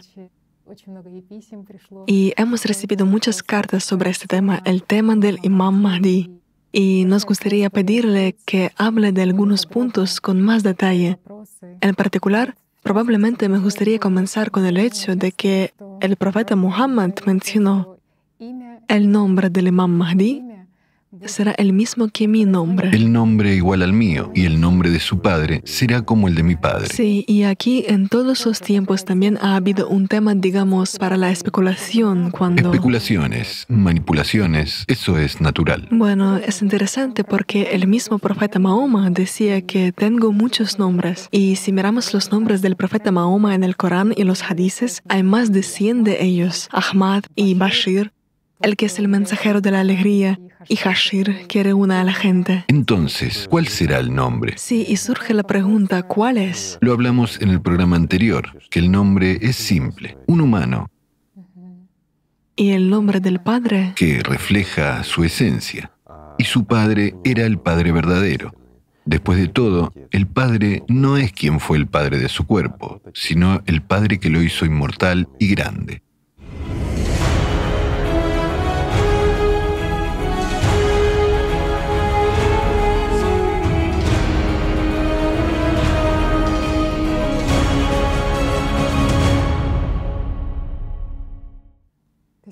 Es decir, cuando se dice que será de mi linaje y mi familia, se quiere decir precisamente...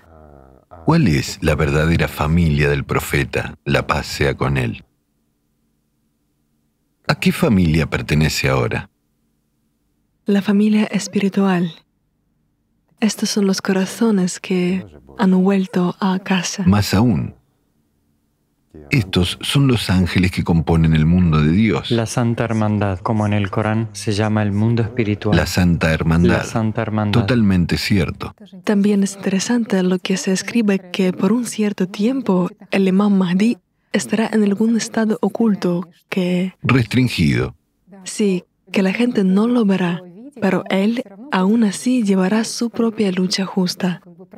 Y también logramos encontrar que resulta que este estado al-Haib es muy similar al término que realmente existía en el Islam temprano. al término Lahud, que se identificaba con el Espíritu Santo, con la luz divina. Y también sería bueno comprender, resulta que el estado oculto del imán Mahdi es exactamente este estado de gracia interior, el estado de amor y lo que otorga el Espíritu Santo. Bueno, él está oculto a los ojos terrenales y digamos a aquellos en quienes reinan los demonios. Pero aquellas personas que viven por el mundo espiritual, para quienes el amor de Dios es lo más importante, para aquellos, Él está abierto como un libro abierto. Y ellos sienten y se comunican con Él. Sí, por cierto, sobre la comunicación. De hecho, muchas personas han estado diciendo que reclaman un cierto derecho a comunicarse con el imán y que reciben la guía divina de él cómo dirigir las cosas, cómo administrar o dirigir la vida de la comunidad. Y surge la pregunta, ¿qué tipo de guía divina es este? Y si el derecho de comunicación con Mahdi es concedido a cualquier persona o es una prerrogativa de algunas figuras de autoridad. Esto no es un derecho, esto es una obligación. Cada persona que realmente aspira a Dios está obligada a comunicarse está obligada a escuchar ante todo a aquel a quien Alá ha enviado. Lo ha enviado aquí exactamente, para que los vivos lo escuchen. Él está oculto solo para los muertos, para los que están controlados por los shaitanes en sus cabezas, porque dicen, no, esto es imposible. Ven y sienten el ángel que está revoloteando dentro y lo reconocen, pero los shaitanes dicen, no, es imposible. Y la gente acepta lo que los shaitanes les dictan, pero no lo que su ángel les dice.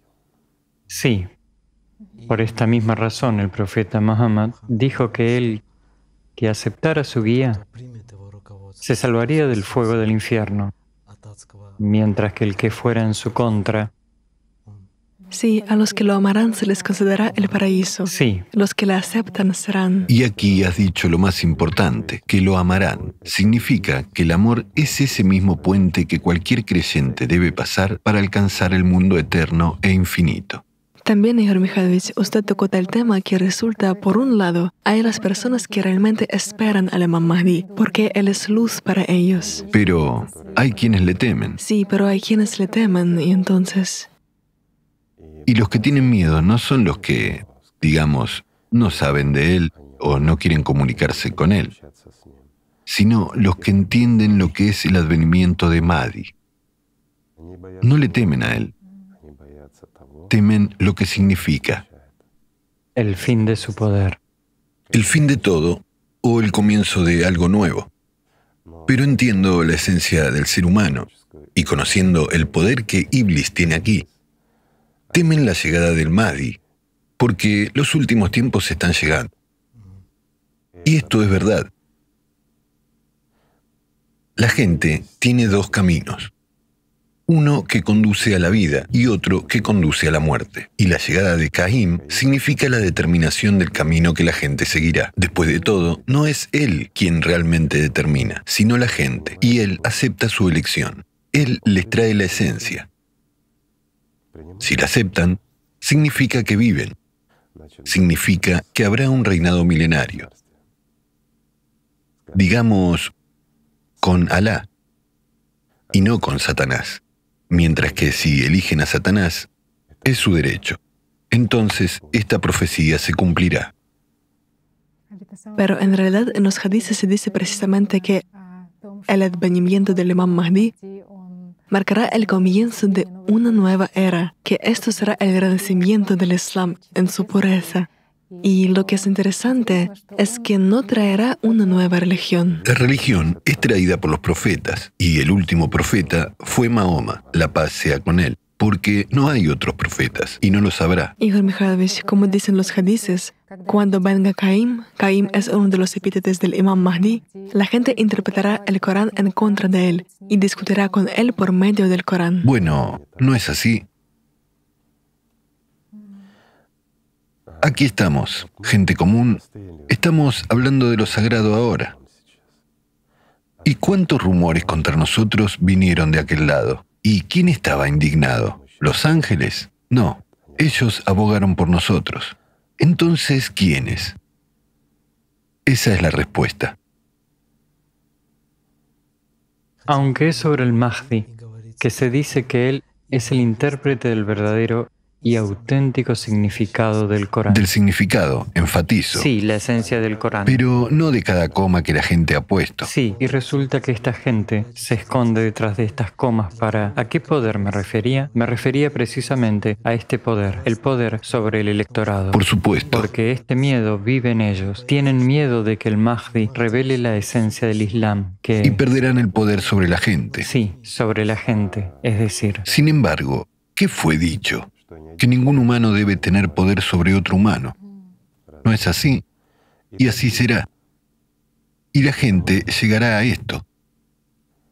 Y de lo contrario, no habrá nada en absoluto.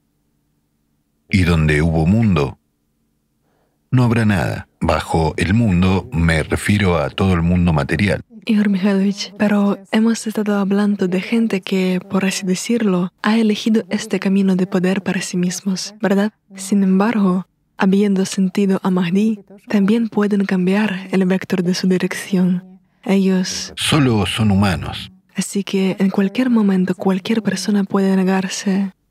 Servir a Satanás. Y el poder puede ser usado de diferentes maneras.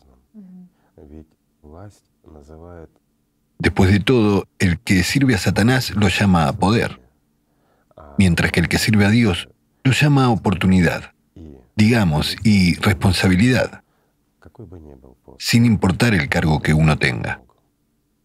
Después de todo, es solo un cargo responsable que alguien debe cumplir. Y cuando una persona se da cuenta de que está aquí temporalmente, pero tiene posibilidades para mejorar algo y hace todo lo posible para hacerlo bien para la gente y hacerlo de tal manera que le agrade a Alá, ese es el líder correcto. Mientras que el que actúa de manera diferente es el que está en el poder. Y la diferencia entre un líder y los que están en el poder es enorme. Es como el cielo y el infierno.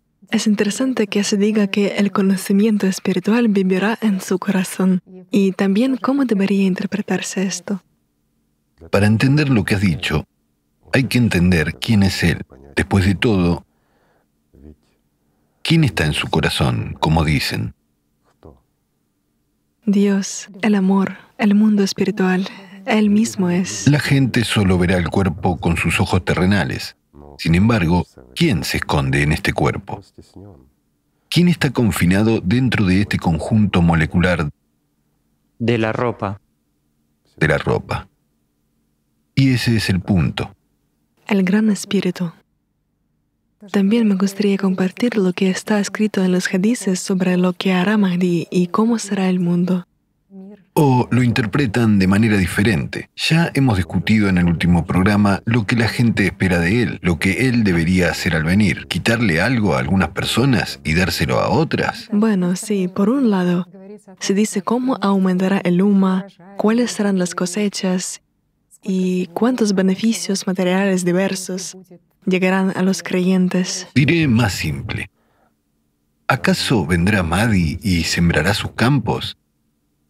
¿Realmente cosechará su cosecha? Es un sembrador. También es el que cosecha, pero es otra cosecha. No es material. Él siembra la verdad y reúne ángeles bajo sus alas. Ese es su trabajo, mientras que sembrar campos y cosechar la cosecha de trigo o de otra cosa es la suerte de la gente. Igor Mikhailovich, y también se menciona que Él purificará la verdadera fe de todas las herejías, de todos sus elementos extraños, y que habrá unidad de todos los creyentes bajo su guía. No. Él solo contará la esencia, esa semilla única que está contenida en todas las religiones. Él simplemente contará sobre esto. Pero si lo aceptan y se purifican, todo depende de la gente. Si aceptan lo que Él les contará, se purificarán de la herejía, pero si no lo aceptan, se quedarán con ella. Y aquí has mencionado el punto clave. La gente de todas las religiones se unirá en una gran familia. Después de todo, cualquier religión llama a Dios y cualquier templo es el templo de Dios, y no un templo de musulmanes o cristianos, porque rezas a un Dios. Por lo tanto, es mi Dios y le rezas exactamente a Él. ¿Acaso ustedes no son una familia? ¿No es así? No importa el nombre que usemos. Totalmente cierto. ¿Por qué discuten y luchan las personas? ¿Por los epítetos? Les dividen los epítetos y los deseos de aquellos que quieren que vean en ellos a los mensajeros de los dioses, que se asemejan a los que vinieron aquí y trajeron conocimiento. ¿No es así? ¿Cuántas personas se pusieron o trataron de ponerse al nivel del propio profeta, la pasea con él, incluso durante su vida? ¿Y cuántos lo hicieron después de su muerte? Porque les gustó su gloria, pero no vieron el dolor y la pena que siente por cada uno de ustedes. ¿No es así? Nadie ha tomado su dolor, pero todos querían su gloria. Por supuesto, después de todo, no en vano he dado un ejemplo sobre el diamante y el brillante. El Islam es como un diamante. Pero, ¿quién vio el diamante auténtico tal y como es? Prácticamente no refleja la luz del sol. Es cristalino y se puede ver a través de él. ¿Y el brillante? El brillante brilla. Brilla. Y no se ve su esencia interior. ¿No es así? Sí. Y muchas facetas. Y muchas facetas. Sí. Igor Mikhailovich, usted ha dicho ahora que había muchos de los que querían asemejarse a Mahoma. La misma historia con el imam Mahdi. Había tantos en el mundo en todo momento que explotaron este nombre. ¿Quién es? Siguiendo el dictado del diablo. Después de todo, ¿qué hace ese mismo Iblis? Envía a los mentirosos que en tiempos de paz o de guerra usan el nombre de aquel a quien esperan los fieles de Alá. Y este mentiroso se presenta usando el nombre del mensajero y establece un poder terrenal para sí mismo. ¿Y qué hacían esas personas? Repartían las propiedades de otros entre ellos. ¿No es así? ¿Y por qué se hizo todo esto? para cerrar los ojos de aquellos que vivirán en los últimos días.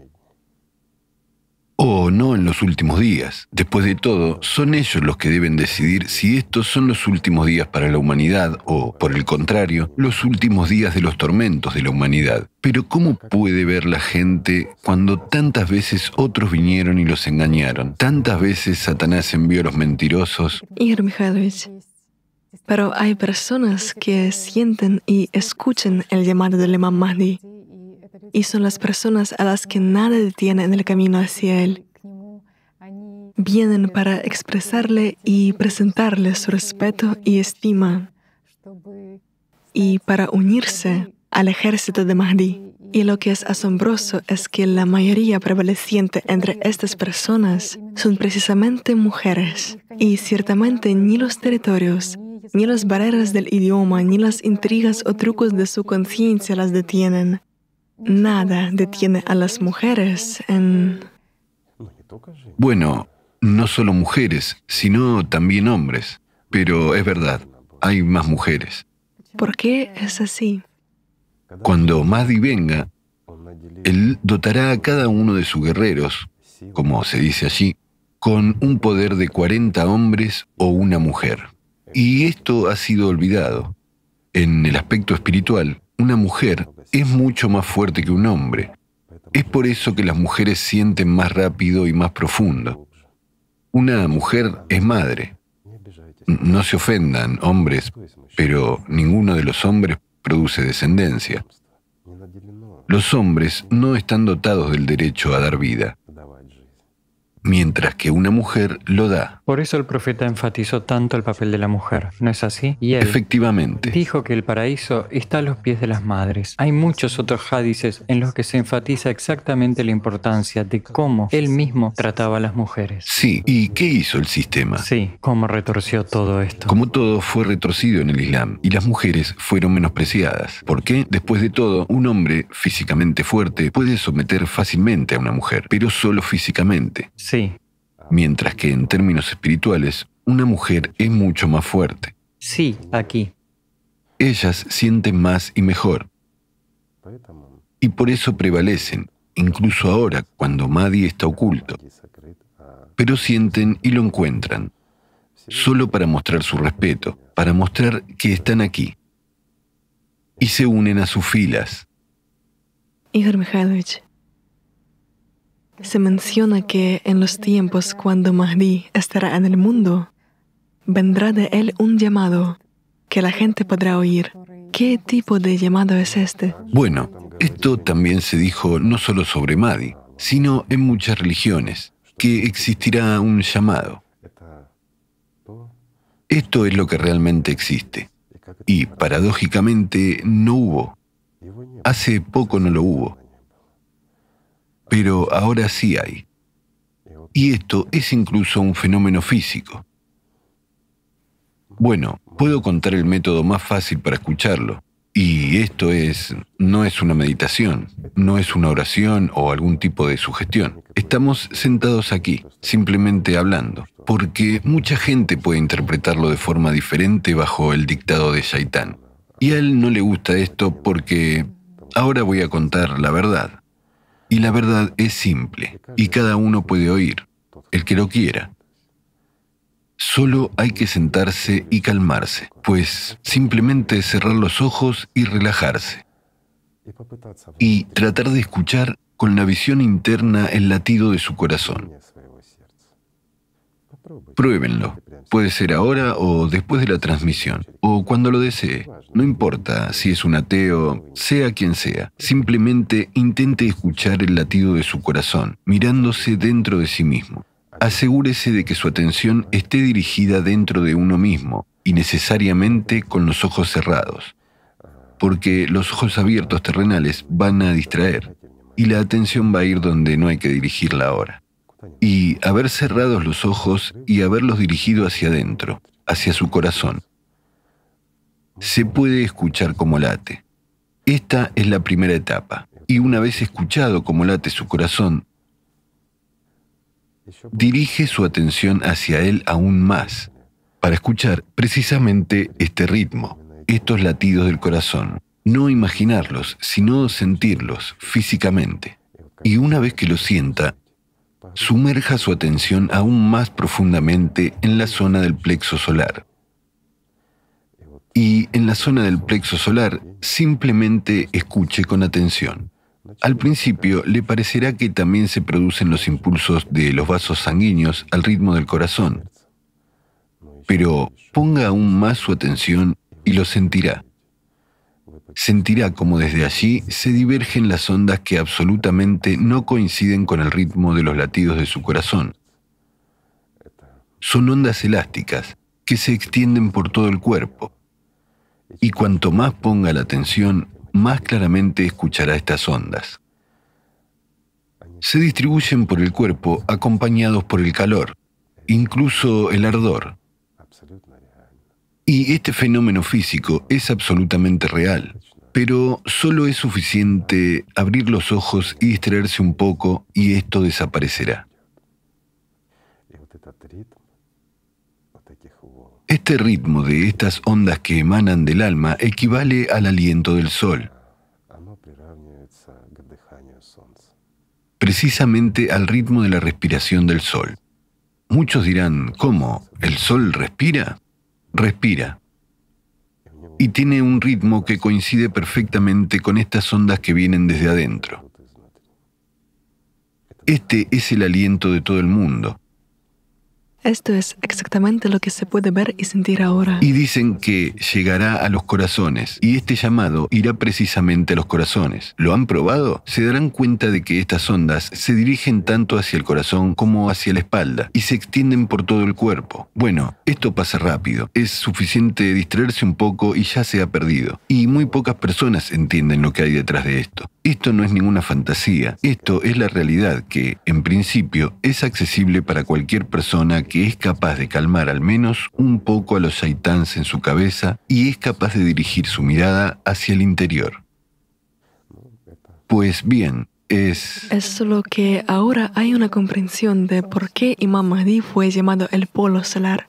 Y lo que las personas sienten y ven cuando abren los ojos las cambia mucho y a la vez cambia la realidad a su alrededor. Y este es realmente un estado interno que no se puede confundir con nada. Y entiendes por qué todavía hay tanta gente que siente, escucha y va hacia Mahdi. Simplemente porque esto es la eternidad, porque es la vida, porque es el hogar de todos, a donde uno tiene que llegar, dejando de lado todo lo ajeno y todas estas máscaras puestas. Ese es el sentido. El sentido está en la vida, pero no hay sentido en la muerte. No hay excepciones. Cada persona es capaz de sentirlo. Todos. Y lo más interesante es que, como ya he dicho, hasta hace poco tiempo no existía este fenómeno. Y mucha gente lo siente y se pregunta, ¿por qué? ¿Qué es? ¿Qué tipo de ondas están emanando que envuelven en calor a la persona? Muchos han sentido este calor, pero no está descrito en ninguna parte. Y lo más interesante es este ritmo. Definitivamente no coincide con el ritmo del corazón. Sin embargo, uno no podrá llegar a sentirlo sin haberse centrado primero en el corazón y luego en lo que la gente llama alma o la zona de plexo solar. Más tarde, si se hace varias veces, se puede llegar a concentrar inmediatamente. Pero, chicos, quiero decir de inmediato que esto es solo un llamado. Solo significa que esta respiración ha aumentado y se la puede sentir físicamente. Pero esto de ninguna manera conduce a la salvación. Y no lo confundan con la meditación loto. El loto es el trabajo espiritual, es sobre todo el amor que envías al alma. Es lo que da la vida. Mientras que esto es solo una práctica de la que he hablado. Incluso quien está inevitablemente muerto puede escuchar esto. Pero la pregunta es, ¿puede volver a la vida? Esta es otra pregunta. También me gustaría explicar a nuestros amigos quién es Madi. Desde una perspectiva simple, Madi es un epidemiólogo, un médico que, por así decirlo, es enviado aquí para detener esta pandemia de Satanás, la que provocó aquí, al fin y al cabo, esos pequeños ángeles que están durmiendo en cada uno de ustedes, amigos míos, están simplemente infectados con esos demonios que tienen en sus cabezas, que perciben como ustedes mismos. Y esta infección simplemente mata a esos pequeños ángeles, mientras que Madi es un médico, un epidemiólogo. Él ha venido y les indica, para que sobrevivan, tienen que hacer esto y aquello, como mantener la higiene en su conciencia y dónde ir a respirar el verdadero aire, y cómo conseguirlo. Sin embargo, en ningún caso administra una pastilla a cada uno individualmente para que se cure. No, estas son sus preocupaciones y deben hacer esto si quieren vivir. Por eso le llamaron al-Jabir, aquel quien alivia. cura los corazones y aquel quien alivia los corazones de la gente. Igor Mikhailovich, es interesante que se dice que cuando el imam Mahdi, el Caim, esté aquí, se unirán a él trece mujeres que Se dice de diferentes maneras. estarán junto a él, que serán sanadoras del corazón y curarán las heridas de la gente. ¿Qué se quiere decir realmente? Bueno, se refiere al renacimiento de las hermanas Salat. Después de todo, no se cuenta todo. Pero en el pasado se sabía, cuando venga Madi y si el mundo elige la vida, entonces los jardines celestiales serán restaurados. Y los jardines celestiales son imposibles sin las hermanas Salat. Es interesante que la Kaaba Él partirá, pero ellas se quedarán y durante mil años mantendrán a Satanás, digamos, impotente para decir algo a la gente o para obstaculizar de alguna manera. Igor Mikhailovich, ¿y qué son los jardines celestiales? Después de todo, se menciona mucho sobre esto. Tanto la Kaaba como la zona que la rodea se llamaban los jardines de las hermanas Alad. Y el paraíso se llama jardines del refugio. Pues bien, a diferencia de las hermanas Salat, los jardines celestiales no son más que una imagen asociativa de algo maravilloso, donde se puede respirar con facilidad y donde uno quiere permanecer, mientras que los jardines de las hermanas de Alat eran los jardines que existían realmente en el pasado y en los que residían los que hacían guardia, por así decirlo, y que mantenían bien sellado al que llamamos Satán para que no obstaculizara a la gente. Eso era el milenio de oro, aquello a lo que aspira cada alma, el alma de cada ser humano, y por lo que, por así decirlo, están llamados todos los pueblos del mundo, para construir exactamente un milenio así. Y esto debe ser, en principio, no solo por mil años, sino para siempre en el mundo entre la gente. Entonces, esto será siempre. Sin embargo, el diablo, para eso es el diablo.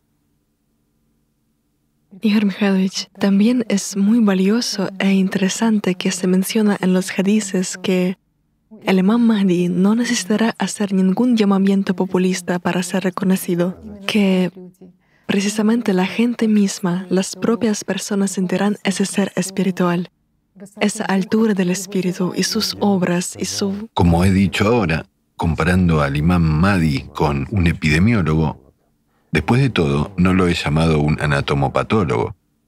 Después de todo, la tarea del imam Mahdi no es juntar a los muertos, sino ayudar a los vivos. Y ese es el punto.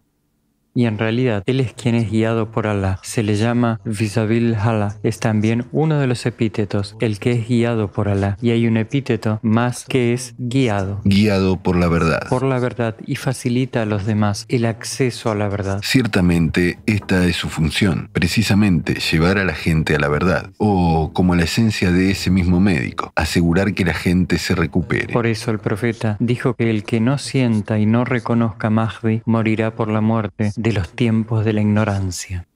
Los inteligentes entenderán ahora lo que ha pasado, mientras que otros no lo necesitan. Igor Mikhailovich, también se dice que la gente le reconocerá por su personalidad y por los hechos que tendrán lugar en el mundo, y que su actividad estará dirigida a toda la comunidad global, que la verdad se extenderá por todo el mundo. Y ciertamente en este sentido hay mucha incomprensión, porque muchos creyeron que para difundir la verdad por todo el mundo, Mahdi debería estar en todas partes. Pero Él está en todas partes, en todas partes donde está la vida, porque yo lo compararía a Él con el aliento de la vida, de lo que acabamos de hablar y Él está en cada uno que lo acepta. Igor Mikhailovich, usted acaba de decir aliento. He recordado, hay tal concepto, sakina. Uno de sus significados es una brisa agradable del paraíso. Y así, el que ha sentido ahora puede... Un soplo de viento agradable, sí. Es decir, es exactamente aquel que, como al-Javir, cierto. ¿Y con qué se calman los corazones? Precisamente con esta agradable brisa del paraíso. Solo así. Por cierto, volviendo a las hermanas Salat, también se ha dicho de ellas que son aves celestiales que pueden traer esta sáquina, es decir, pueden difundir. Flotando. Las aves flotando, cierto. Después de todo, el significado de las hermanas Salat está exactamente en el hecho de que no están ni en la tierra ni en el cielo. Mientras permanecen aquí en los cuerpos, están morando allí. Y su esencia es, cuando Madi se vaya, mantener esta vida, mantener este aliento y retenerlo. Este aliento retiene a Satanás. Pero, de nuevo, lo retendrán si la gente renuncia a la dictadura de la bestia dentro de ellos mismos.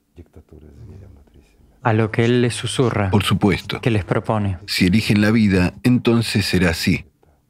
Pero si dicen, no necesitamos al Mahdi, estamos bien con el diablo, queremos vivir al menos un poco, pero como es apropiado para un humano. Mientras que apropiado para un humano está ahora un poco cambiado. Mientras que en el pasado el logro de la vida eterna se consideraba lo que era apropiado para un humano, ahora es el logro del poder y los placeres. La riqueza, sí. Sí, y podemos ver que precisamente este cambio estos deseos que son impuestos por Shaitán se han convertido en una base para la sustitución de la comprensión de lo que es el paraíso. Reclinarse en cojines sin hacer nada. Todo el mundo te está complaciendo, pero al mismo tiempo comes. Porque si estás acostado debes comer. Es lógico. Y comes cualquier tipo de ave que quieras. Pero después de comerla, y aquí hay una pregunta, ¿qué clase de paraíso es si hay asesinato en él? Después de todo, ¿te comes un ave? ¿Y qué salida le ha sugerido Shaitán? No coman huesos. Y la carne volverá a crecer por voluntad de Alá.